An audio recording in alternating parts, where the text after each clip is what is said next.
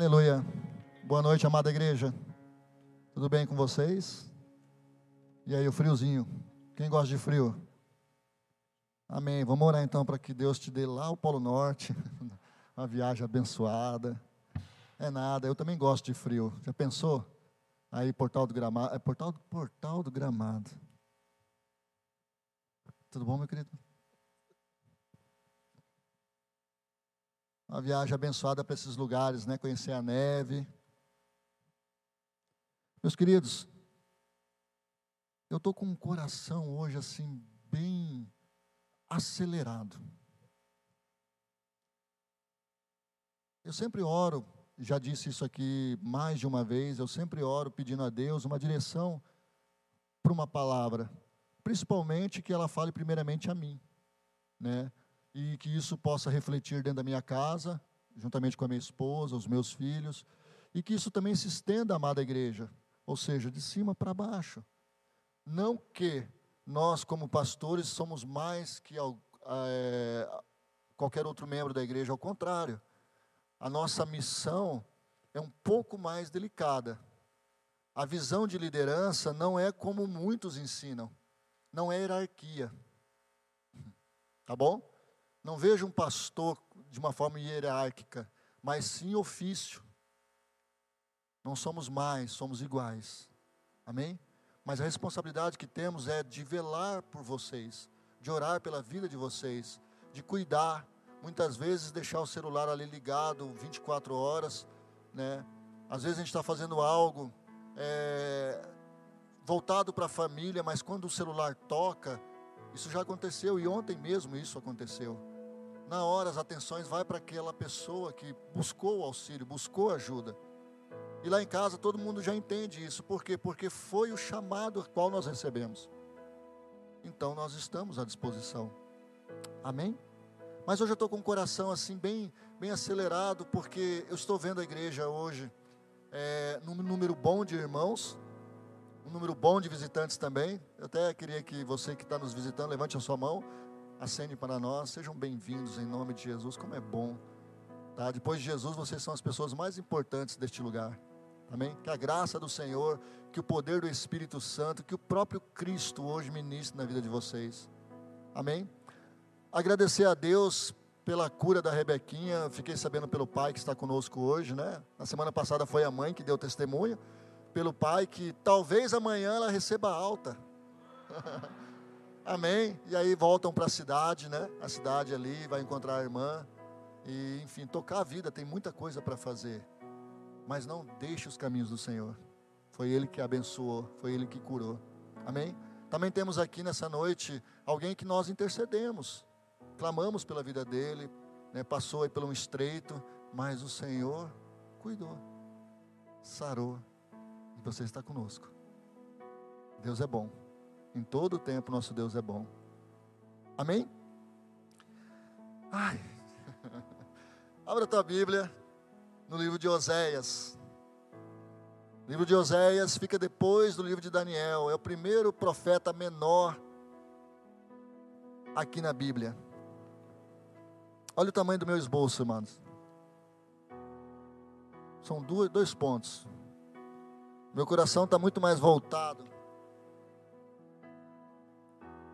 por uma direção que o Espírito deu, e esses dois, dois, dois pontos aqui, eu creio que o Senhor falará de uma forma sobrenatural com você, assim como tem falado comigo.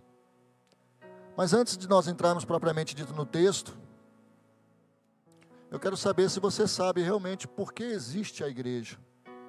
Qual é a finalidade? Nós estamos vendo hoje né, as igrejas se multiplicando aos montes, muitas denominações, né? Algumas tradicionais, outras nem tanto, é, enfim, mas multiplicando igrejas. Né? Você sabe o porquê da igreja, o porquê da sua existência, o propósito? Ela é bíblica. A igreja é o corpo de Cristo, é a noiva de Jesus, é aquela que tem o trabalho, a missão de dar continuidade no mesmo propósito, no mesmo projeto, os planos que o Senhor Jesus fez aqui nessa terra. Está entendendo? E se você observar os evangelhos, você vai ver claramente como Jesus atuou. Jesus atuou em amor, Jesus atuou em honestidade, em caráter. Jesus atuou em poder, em misericórdia, em compaixão. Jesus foi realmente Deus aqui na terra. Amém? E o mais importante, eu sempre gosto de, de, frisar isso, ele deixou a sua glória, ou seja, aquele poder né, é, sobrenatural das coisas de Deus, não estavam sobre Jesus. Fluíam de vez em quando em Jesus, porque ele cria também. Mas o que havia de fato em Jesus era um caráter, o caráter de Deus. Então você olhava para Jesus, você vai entender Deus. Porque tem muitas pessoas que não entendem Deus. Né? Parece que Deus está lá no céu, um pedestal, ou coisa assim, e os humanos estão aí embaixo, aquela coisa toda. Não. Ele se fez homem, habitou entre nós, mostrou a sua graça, mostrou o seu amor, nos encheu com a sua autoridade. Para quê? Para nós nos vangloriarmos. Olha, nós somos filhos de Deus, somos salvos, somos diferentes de todo mundo. De forma alguma. Ao contrário, o Senhor nos chamou para brilharmos. De que forma? Brilharmos no meio da, das trevas, brilharmos como Cristo brilhou, brilharmos em humildade. Aleluia. Então nós temos que pedir para Deus: Deus, tira o orgulho.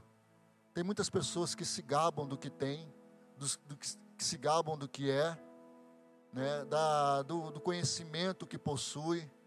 O apóstolo Paulo falou assim: diante de Deus, diante de Cristo, isso para mim não é nada. A igreja ela precisa voltar a esses princípios, né? Como diz aí da igreja primitiva, e fazermos as mesmas obras que Cristo fez nessa terra. Você concorda comigo? Amém. Deus é bom em todo tempo. Tem dois versos do livro de Oséias que eu falo que são versos atemporais, que transcende os tempos. Amém? E vocês vão concordar comigo, se você conhece um pouco a Bíblia, vocês já vou falar e vocês já vão na hora. Eu conheço esses versos. Está lá em Oséias capítulo 4, verso de número 6. E Oséias capítulo 6, verso de número 3. Mas vamos no primeiro. Oséias capítulo 4, verso de número 6.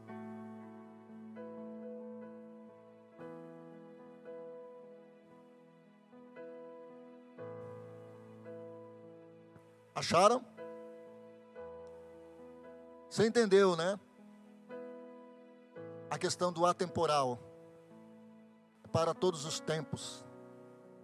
Amém?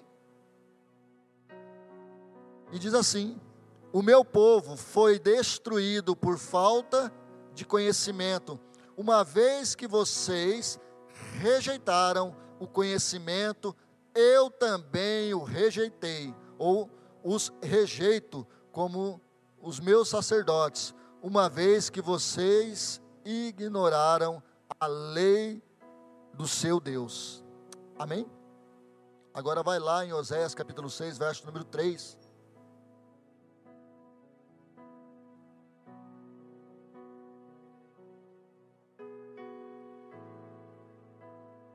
Conheçamos o Senhor e esforcemo-nos por conhecê-lo, tão certo como nasce o sol, ele aparecerá virá para nós como as chuvas de inverno, como as chuvas da primavera que regam a terra. Aleluia. Fecha teus olhos, abaixa sua cabeça, vamos orar nesse momento. Paizinho, mais uma vez estamos diante da Sua poderosa palavra. O Senhor é bom, o Senhor é um Deus maravilhoso, o Senhor é um Deus que nos ouve, o Senhor é um Deus misericordioso. Nessa noite, ó Pai, o Senhor sabe um nome de cada um dos teus filhos que já adentraram essa igreja. O Senhor conhece os sonhos, as aflições, os desejos, os caminhos, os certos e os errados. O Senhor sabe das escolhas. O Senhor conhece tudo. O Senhor é onisciente, onipresente, onipotente. Paizinho, eu entendo e sei que não é por acaso que aqui eles estão, que nós estamos aqui. Eu te peço agora que o nosso coração seja tomado por completo no teu altar que o nosso coração, a nossa mente seja levada cativa agora, Pai, em nome de Jesus. Nada, nada, nada, nada. Venha, venha, Senhor, se perder daquilo que será semeado, daquilo que será falado, daquilo que será, ó Deus, entregue à Sua amada igreja. Assim eu oro, assim eu agradeço, em nome do Senhor Jesus. Amém. Quem crê, diga amém. Amados, o livro de Oséias é um livro complexo. Na hora que eu falei que o meu coração estaria palpitando, é por razão deste livro. Essa semana, como eu falei, eu estava orando e eu já tenho dito isso aqui muitas vezes. Pai, obrigado pela nossa igreja estar no azul. Já, já são quase 10 anos que nós estamos no, no pastoreio à frente da amada igreja. E nesses 10 anos nós andamos no azul. E isso assim dá um certo conforto, dá uma certa segurança, porque porque entendemos que estamos no caminho certo. Mas ao mesmo tempo Deus trouxe algo no meu coração a respeito da amada igreja. Porque às vezes nós confundimos prosperidade com a vontade de Deus, com o sim de Deus, com o agir de Deus, com o mover de Deus. Quantos estão entendendo? E eu falei, Senhor, peraí, nós como igreja estamos falhando? E aí o Senhor me levou para este livro, no livro de Oséias. Esse livro de Oséias aqui fala a respeito do reino do norte, de um rei chamado Jeroboão II. Conhece essa história de Jeroboão I? Se tivesse o pastor Raimundo aqui, falaria, né? Conheço. Jeroboão I foi aquele responsável pela divisão dos reinos: Reino do Norte e Reino do Sul. Reino do Norte, as dez tribos. Reino do Sul, as duas tribos. Tá? Depois que Salomão morreu, houve aquela, aquele racha, aquela divisão, e essas tribos ficaram. E esse Jeroboão I, tá? ele procurou trazer a idolatria para dentro da nação. Ele trouxe a idolatria, fez bezerros de ouro, falou para o povo adorar, continuar adorando, mas eles teriam uma imagem para visualizar a Deus, ou seja, vocês podem adorar a Deus, vão continuar adorando a Deus, mas agora vocês terão uma imagem para vocês verem. E essa imagem vai auxiliar a fé de vocês. Na verdade, aquilo ali foi uma introdução da idolatria, a introdução daquilo que é profano. Por quê? Porque logo eles se esqueceram de Deus e começaram a realmente a adorar outros deuses, Baal, Baalim, é, e outras coisas mais. E aquilo só trouxe decadência para a nação. De vez em quando se levantava um rei bom, e esse rei bom fazia de novo a restauração, a instituição da adoração a Deus. Mas aqui, já no décimo terceiro rei do reino de, do norte, no caso, Jeroboão 2. Ele até personifica a história do primeiro. Por quê? Porque ele agiu da mesma forma. Ele agiu da mesma forma, adorando a Baal, instituindo a idolatria mesmo com força. E isso dava uma certa assim, segurança, por quê? Porque foi uma época que a nação mais prosperou. Pensa você, a nação do Reino do Norte, rica. Tudo estava dando certo todo negócio fluía, tudo acontecia. Poxa, Deus está se agradando, está havendo sim de Deus. E aí, de repente, Deus levanta um profeta, Oséias, um líder, que muitos acham que ser líder é fácil. Muitos acham né, que ser líder, ser pastor, ser padre, qualquer outro tipo de líder é muito fácil. Estava falando isso com Juliana. Puxa, como eu gostaria de repente ser o líder do Ministério do Louvor, como eu gostaria de ser o líder dos obreiros, como eu gostaria de ser o líder, estar à frente, eu colocaria uma nova visão, ou sei lá, né? Queria fazer líder dos jovens, mas aí de repente quando você se depara com os ônus, não só com os bônus, com os problemas, com as dificuldades, quando você se depara com várias personalidades, vários tipos de pessoas, cada cabeça pensante, e amém por isso, né? Mas umas que você fala, meu Deus, aonde foi parar o cérebro? Mas é, é nessa hora que a gente tem que entender que o trabalho de ser líder é se submeter à vontade de Deus. Por isso que Deus também me deu aquela frase: o que eu quero estar alinhado com aquilo que Deus quer de mim? O que eu quero estar alinhado, está alinhado com o que Deus quer de mim? Se você já se fez essa pergunta, eu espero que o Espírito Santo te responda. Mas esteja pronto para ouvir o que ele vai te falar. Imagina você, Deus chegar para o profeta, olha, o profeta, o homem de Deus, eu quero ser profeta, então tá bom, você vai ser um profeta. Você vai agora num prostíbulo, vai pegar uma prostituta e vai se casar com ela. Ô oh, glória!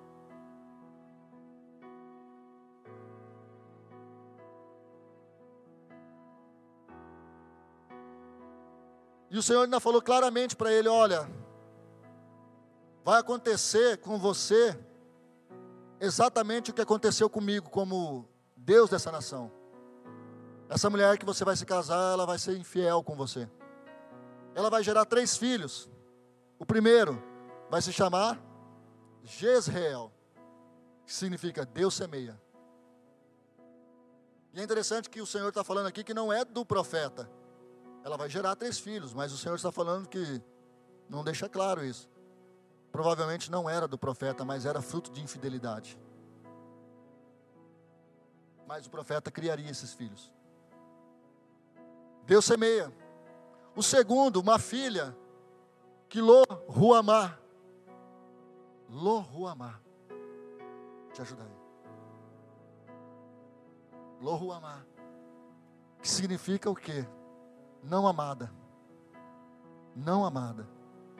E a última, o último filho, Lo Ami.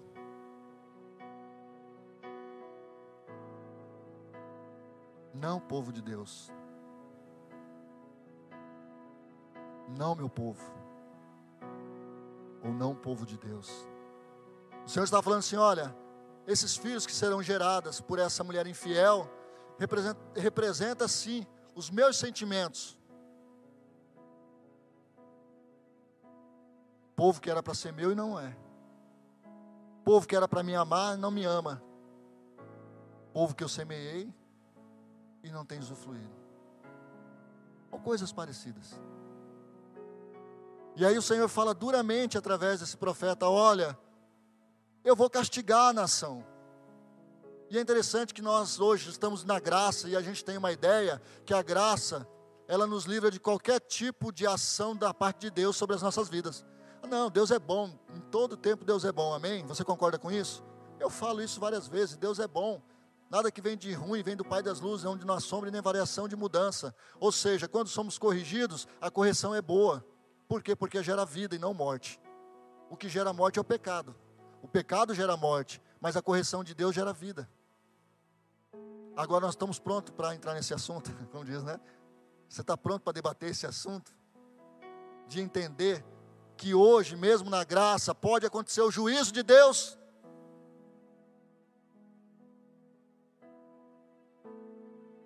O juízo de Deus. Lá em 2 Timóteo, no capítulo 2, verso número 12, ele fala, né? Se nós, estarmos, se nós estivermos com o Senhor, Ele estará conosco. Mas se nós o negarmos, Ele também nos negará. Se nós formos infiéis, Ele permanecerá fiel, diz o verso número 13. Mas fiel no que? Na aliança que Ele fez conosco. E aqui Ele estava falando: olha, eu estou próximo de me divorciar da nação. Vou tratar com bom carinho Vou abraçar o reino do sul. Judá, Efraim, Benjamim, Jerusalém. Porque eles continuam me adorando. Eles continuam tendo o reconhecimento da minha pessoa. Mas vocês, Reino do Norte, estão vivendo cada um o seu caminho. Essa semana nós tivemos aqui na nossa igreja, na terça-feira, uma uma, um culto, né? É, de homens, ministrado aqui com o pastor Nisherman. E ele falou nessa verdade, essa frase, ela é do Hernani Lopes Dias, ou Hernani Dias Lopes, perdão. Que ele fala assim: nenhum sucesso compensará o fracasso da sua família. Nenhum sucesso, né? vai compensar o fracasso da sua família. E eu até digo que nenhum sucesso compensará o seu fracasso espiritual. O seu fracasso como filho de Deus. O seu fracasso como cristão, como vocacionado, como aquele que um dia recebeu óleo sobre a cabeça, como aquele que um dia foi ungido, como que aquele dia recebeu uma palavra, uma direção da parte de Deus, como recebeu uma missão. Eu estou falando para você que meu coração estava palpitando demais, Santa Ceia. Mas foi a palavra que veio e veio e veio e veio. E aí vem o primeiro ponto da mensagem, que é o verso de número 6 do capítulo 4. O meu povo é destruído por falta de conhecimento, mas se você reparar, o conhecimento estava à disposição. Porque o Senhor estava falando: olha, eu estou insistindo nesse relacionamento, mas quem não insiste são vocês. Eu estou insistindo com o relacionamento, eu estou insistindo com essa aliança. Não confunda a prosperidade que vocês estão tendo. Não confunda a tempos de calmaria, como se não houvesse uma perseguição velada da parte do inimigo. Eu sou seu esposo, igreja. Eu quero protegê-los. Eu quero abençoá-los.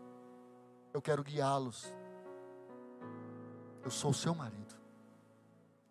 Você ou vocês são a minha igreja, a minha esposa. Pensa.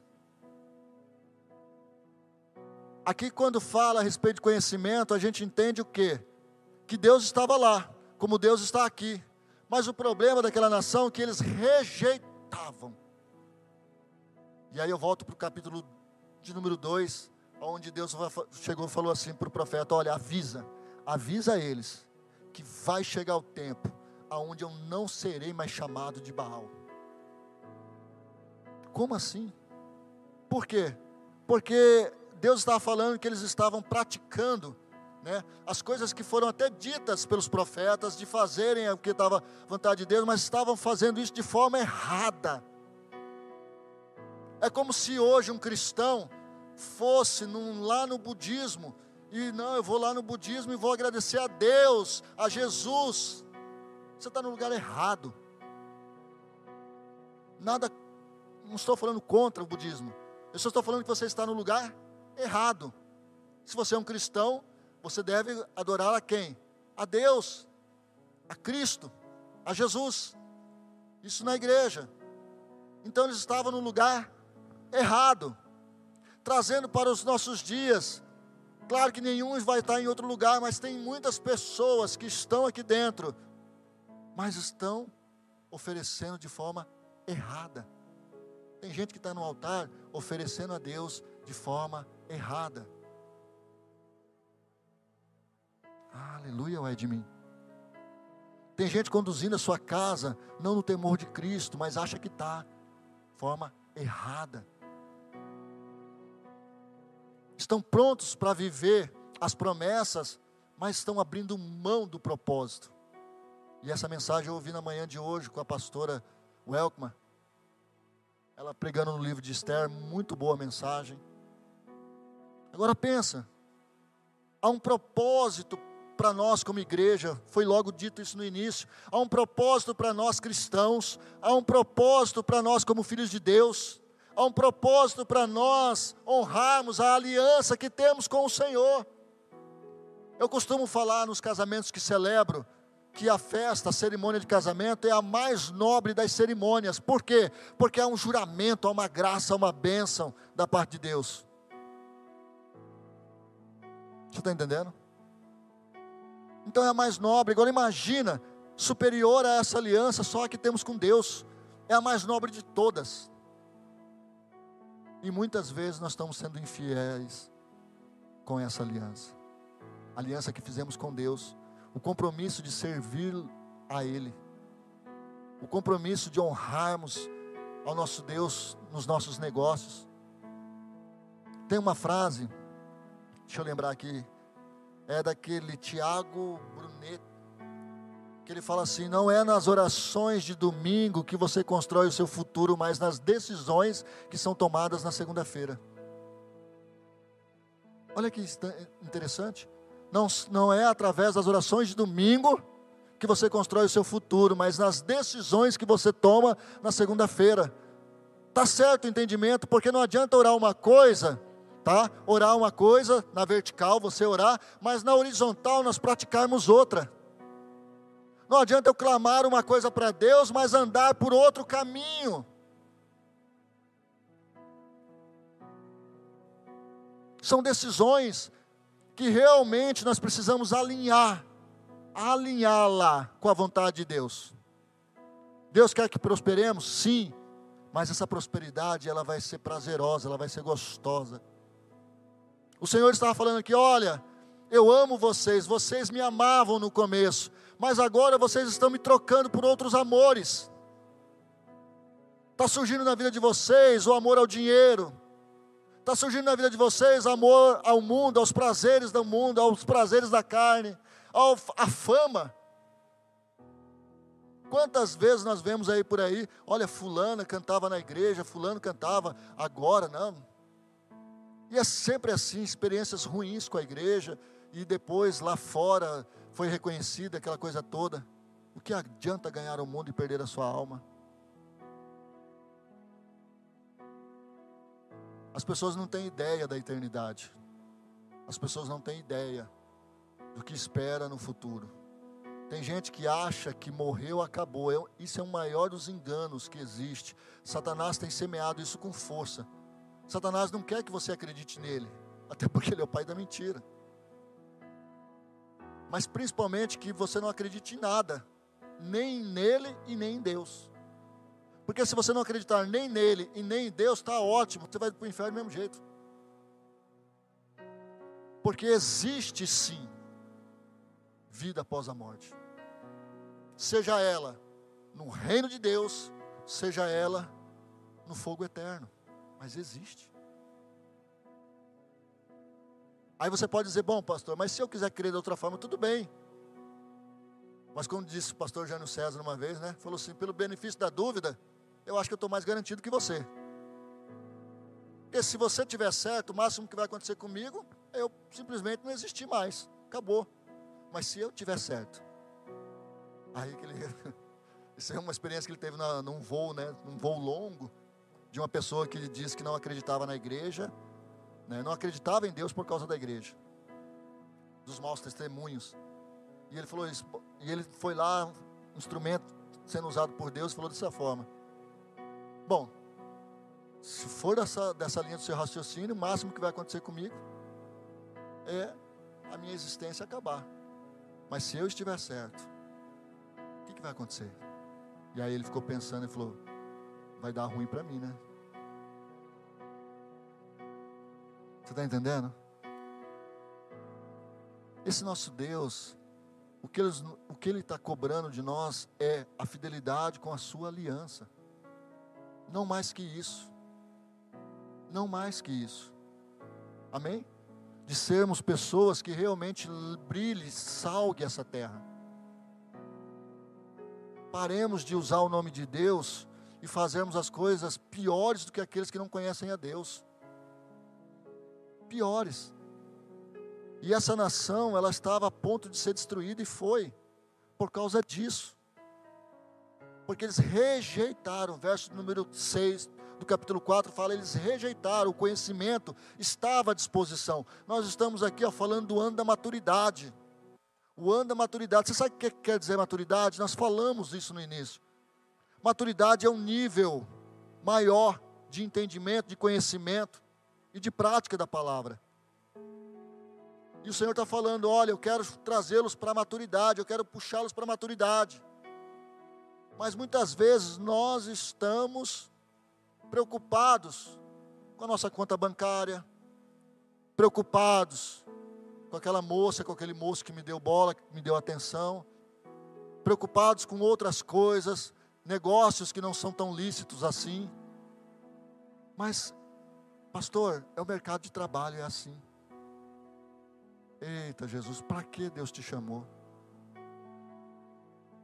para você ser diferente, para você insistir nessa diferença, para você dobrar os teus joelhos e clamar, para você fazer um bom serviço, um bom trabalho, em qualquer esfera profissional, mas que você leve o legado de Cristo, levar o legado de Cristo. Amém ou é de mim?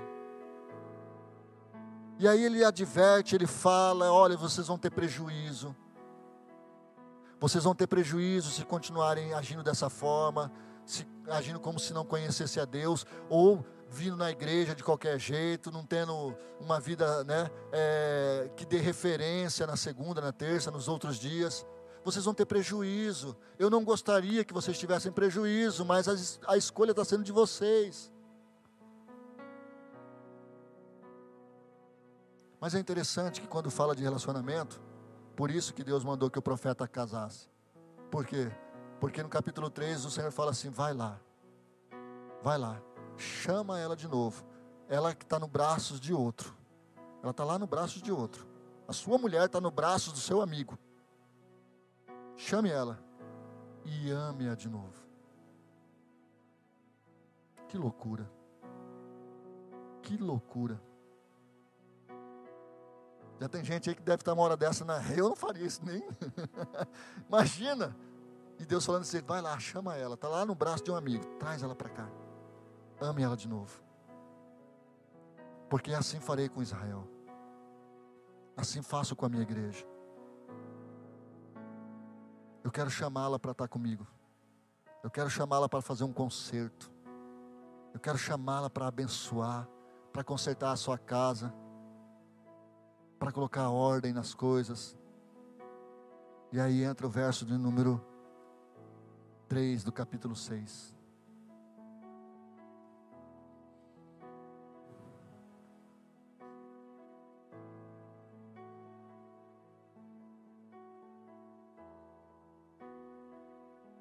Que diz assim: Foi lá para Amós. Conheçamos o Senhor e esforcemos-nos por conhecê-lo. Tão certo como nasce o sol, ele aparecerá, virá para nós como chuvas de inverno, como chuvas da primavera que regam a terra. Ou seja, ele vai trazer de novo a esperança. Ele vai trazer para de novo os valores dos dias bons, dos dias prazerosos, mas prazerosos no Senhor de sermos conhecedores dessa verdade. Conhecereis a verdade e a verdade vos libertará. Amém?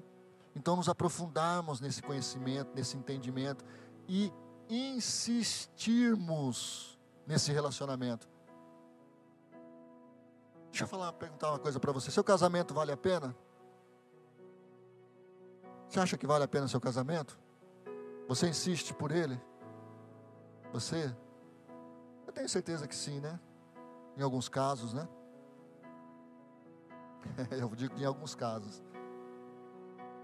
Em alguns casos. Outros é livramento.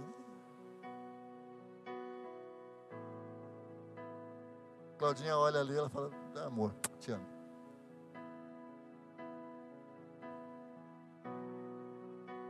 Até porque nós sabemos que se nós estamos alinhados com a vontade de Deus, a preocupação não é nossa em relação a isso, porque nós temos uma aliança com Ele. Mas a aliança que temos com Deus, essa, jamais deveremos abrir mão, jamais deveremos deixá-la. Não desista das coisas de Deus, não desista de se aprofundar no conhecimento da palavra, do entendimento dela. Não, existe, não desista da sua família, dos teus filhos. O Senhor foi duro com o profeta quando deu essa missão a ele.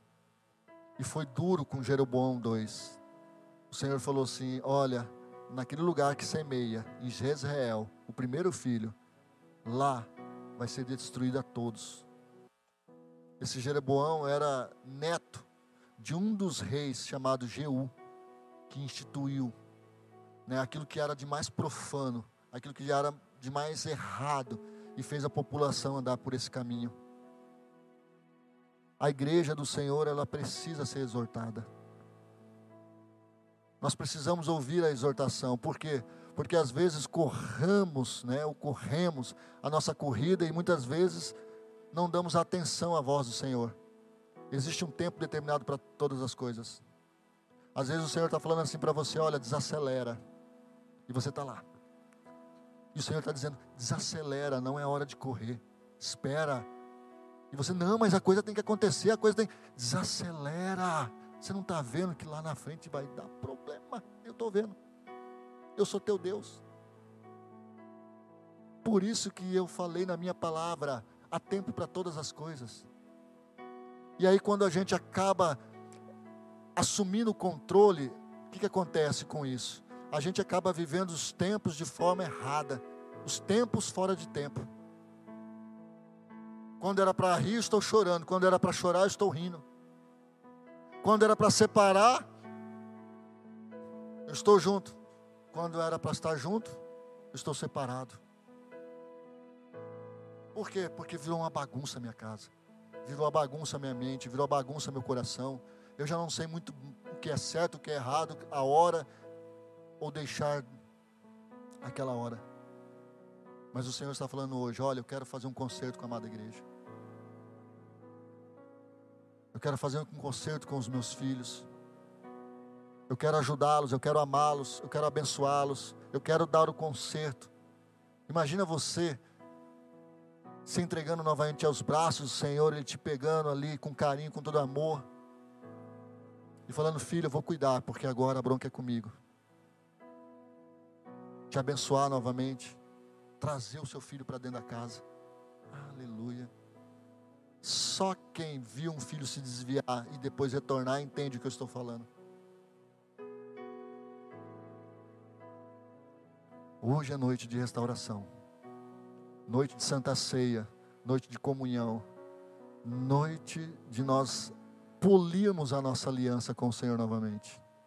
Polirmos para brilhar. Ó. Estou com Deus. Estou com Cristo. Estou com Ele. É o meu Senhor. Amém. Amém? Baixa a tua cabeça, fecha teus olhos. E a equipe de louvor? Vamos pegar junto aqui? Até o capítulo 14, eu falei que só tinha dois versos, né? Até o capítulo 14, o Senhor, de uma forma muito amorosa, insiste nesse concerto. E você sabe por que, que, por que, que o Senhor insiste nesse concerto? porque Ele ama os seus filhos e valerá muito a pena. Valerá muito a pena. Amém? Ore ao Senhor. Fala, Pai, não quero andar em fidelidade. Não quero fugir do propósito que o Senhor tem para a minha vida. Não quero, Pai, ficar como muitos aí que só querem a promessa, a promessa, a promessa. Mas eu quero também, ó Deus, estar debaixo do seu propósito. Para saber o que fazer, o que falar. Eu peço, ó Deus, que o Senhor me auxilie, que o Senhor me ame novamente. Eu sei que o Senhor nunca deixou de me amar. Eu aqui andei por caminhos que não te agrada. Deixei de crer, deixei de ouvir, deixei de orar, uma vez perguntaram para um pastor, um dos maiores pastores que a nação dos Estados Unidos já teve, um pastor chamado Billy Graham. Durante todo o seu tempo de ministério, aos 98 anos, fizeram essa pergunta a ele: Qual foi a sua maior tentação? Mulher, dinheiro, poder? Ele falou: Nenhuma dessas. A maior tentação que eu sofri ao longo do meu ministério foi deixar de orar e deixar de meditar na palavra do Senhor. Todos os dias eu lutava contra isso. Imagina você, um pastor que aconselhou presidentes, não foram um presidente, foram vários presidentes. Pastor Billy Graham aconselhando. Quando caíram aquelas torres gêmeas, foi ele também que deu uma palavra. Você sabe, meus amados, nós como cristãos, às vezes lutamos contra a infidelidade, lutamos contra o poder, lutamos contra o pecado de uma forma direta, mas ah, realmente o que devemos ter mais cuidado é com o marasmo, é com a mediocridade, é o desânimo que nós devemos lidar. Talvez seja essa a maior batalha que enfrentemos deixar de congregar, deixar de fazer as mesmas obras que Cristo fez nessa terra. Por que, que Deus me salvou? Por que, que eu estou aqui? Por que, que Deus poupou a minha vida? Muitos foram levados, mas por que, que Deus poupou a minha vida? Qual que é o meu propósito de vida? O que, que Deus quer de mim em relação à minha esposa, aos meus filhos? O que, que Deus quer de mim em meio a essa sociedade?